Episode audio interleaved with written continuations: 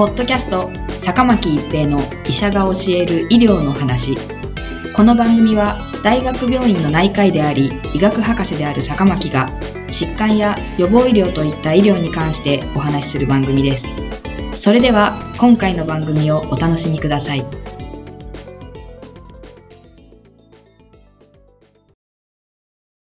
皆さんこんにちは、坂巻一平です。ポッドキャスト、坂巻一平の医者が教える医療の話。今回は抗菌薬適正使用支援加算です。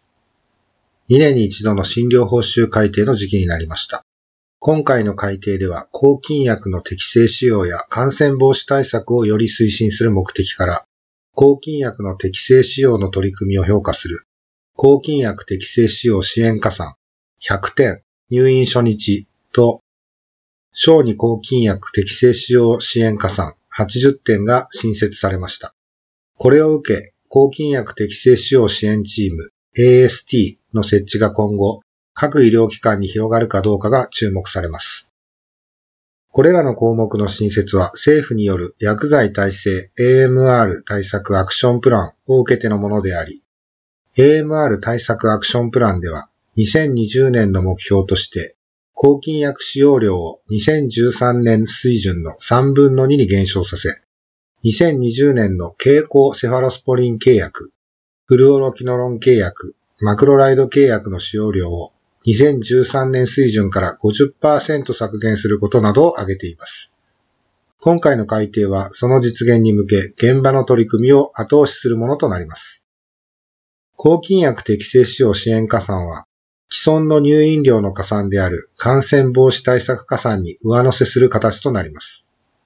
算定要件は、院内に抗菌薬適正使用支援のチームを設置し、感染症治療の早期モニタリングとフィードバック、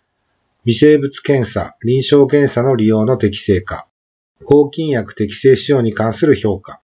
抗菌薬適正使用の教育、啓発などにより、抗菌薬の適正使用を推進していること、となっています。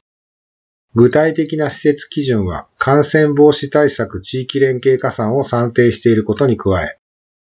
感染症の診療について3年以上の経験を持つ専任の常勤医師、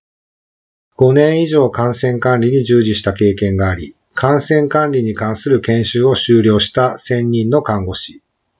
3年以上の病院勤務経験があり、感染症診療に関わる専任の薬剤師、3年以上の病院勤務歴があり、微生物検査に関わる専任の臨床検査技師からなる AST を設置することなどとなっています。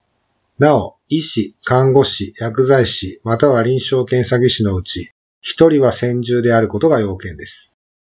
本項目の新設に伴い、既存の感染防止対策加算を10点引き下げ、同加算1は390点、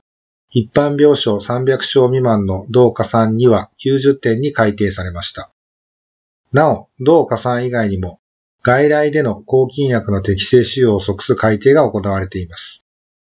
具体的には、地域包括診療料加算、認知症地域包括診療料加算、薬剤服用歴管理指導料、小児外来診療料、小児かかりつけ診療料において、抗菌薬の適正使用に関する普及啓発に努めていることと、抗微生物薬適正使用の手引きに即した治療手順など、抗菌薬の適正使用に資する診療を行うことが算定要件に加えられています。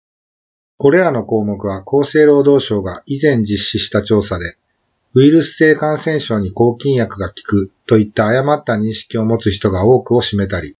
抗菌薬を最後まで飲み切らない、他の人と使い回すなど適正に使用してない実態があること。患者の服薬アドヒランスには医師のわかりやすい説明が相関していたことから、医療機関に抗菌薬の適正な服用に関する指導や取り組みを行うよう即す目的で盛り込まれています。抗菌薬適正使用支援加算により我が国の2020年の目標は達成できるのでしょうか？ポッドキャスト、坂巻一平の医者が教える医療の話。今回は抗菌薬適正使用支援加算でした。ありがとうございました。ポッドキャスト坂巻一平の医者が教える医療の話今回の番組はいかがでしたか？次回の番組もお楽しみに